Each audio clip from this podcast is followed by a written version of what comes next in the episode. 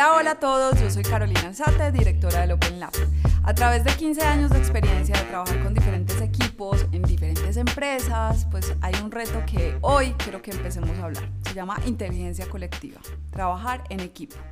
Si hay algo que es complejo, es trabajar en equipos de trabajo. ¿Por qué? Porque cada uno juega en diferentes roles, en muchos casos no se entiende muy bien el rol o va cambiando. Y eso significa también conocerse como ser humano, entender qué partes de nosotros brillan, qué partes de nosotros no son muy poderosas y cómo dejo entrar al otro. Entonces hoy eh, vengo a conversarles de la importancia de trabajar como equipos y qué es la inteligencia colectiva. La inteligencia colectiva es la toma de conciencia colectiva creativa, porque nuestro pilar fundamental es la creatividad. Si yo permito crear, si yo me permito crear para un equipo, pero el otro también trae creatividad al proceso y todos sumamos y co-creamos para construir en equipo, pues vamos a tener un equipo dispuesto al cambio, dispuesto a colaborar, dispuesto a innovar con resultados muy buenos para todos. Lo que pasa es que esto suena, suena muy idealista, muy romántico y es hacia donde todos quisiéramos llegar, pero no en todos los casos se puede. Entonces, ¿cómo funcionan los equipos de trabajo? Los equipos de trabajo para poder hacer co-creación necesitan primero escuchar. Y este es uno de esos pilares fundamentales en el trabajo de equipo eh, a través de la creatividad, porque es muy complejo poder sumar ideas a otro si yo no escucho al otro para poder elevar esa idea o sumar otra o crear una nueva. Y eso nos pasa mucho cuando estamos conversando en las reuniones, que a veces no ha terminado de hablar la otra persona y ya tenemos en mente procesando lo que voy a decir sin ni siquiera haber dejado terminar a la otra persona. Y estos son los símbolos más notorios de cuando alguien no escucha. Por ejemplo, cuando interrumpo constantemente cuando termino la frase del otro o cuando yo ya estoy poniendo una nueva idea sin haber escuchado lo que la otra persona estaba diciendo. Entonces estos son signos que nos dejan ver cuándo hay que elevar el nivel de escucha y cuándo hay que ser mucho más cuidadoso con los otros.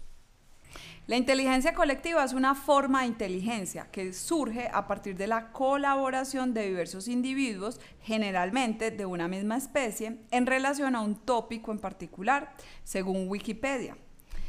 Pierre Levy dice que es una inteligencia repartida en todas partes, valorizada constantemente, coordinada y movilizada en tiempo real.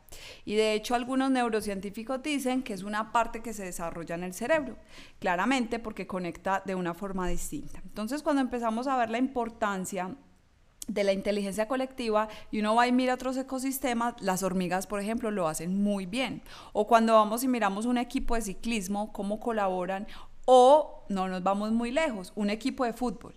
Cuando uno ve fútbol, uno puede repetirse el equipo que uno le gusta todas las veces que quiera en diferentes partidos, pero nunca las jugadas son iguales, por más que jueguen los mismos jugadores en la misma cancha, con el mismo contrincante Siempre las jugadas son una oportunidad de creación. Pues así mismo funcionan los equipos empresariales. Son dinámicas de juego y ese juego nos permite co-crear, coordinar y avanzar aunque hayan ausencias. Muchas veces en los equipos de trabajo tenemos personas por fuera porque se enfermó, porque estaba en vacaciones o porque está en una célula de trabajo distinta y el equipo vuelve y se organiza para poder darla toda y salir adelante. Entonces, los equipos tienen unos ingredientes, yo les voy a dejar acá un ejercicio y los ingredientes. Entonces, primero les voy a dejar los ejercicios. Uno es siéntese con su equipo de trabajo y piensen cuáles son los ingredientes para hacer un muy buen equipo de trabajo y para poder conectar desde esa inteligencia colectiva y poder sumar en grande.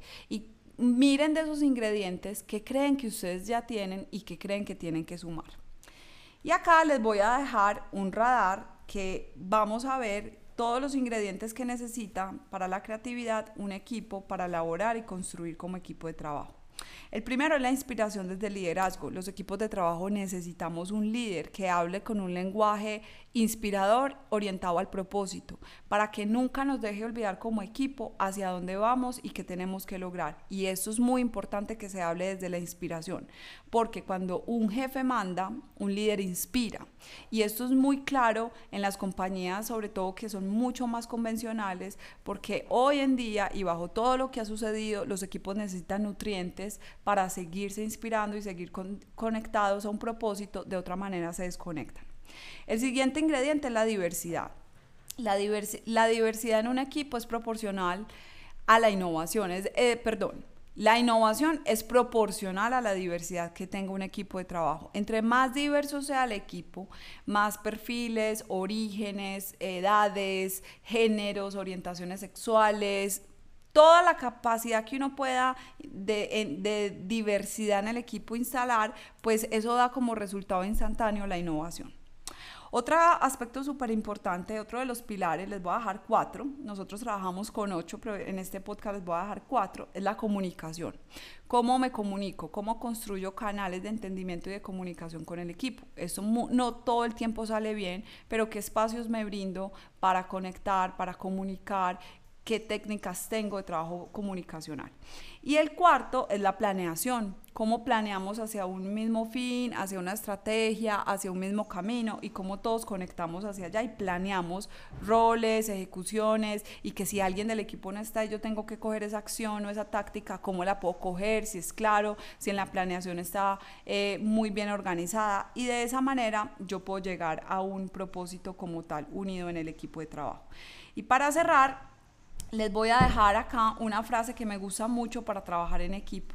Y es que no se trata del yo, se trata del nosotros. Solo nuestro ego impide un gran trabajo en equipo. Así que no se olvide, no se trata de usted, se trata de nosotros como compañía, como equipo, como marca, como familia también, porque somos equipos de trabajo. Entonces es muy importante que se olviden un poquito del usted, el yo y pasen al nosotros. Que tengan todos un muy feliz día y que disfruten este capítulo y lo compartan con quienes consideren deben aprender un poco más. Abrazos.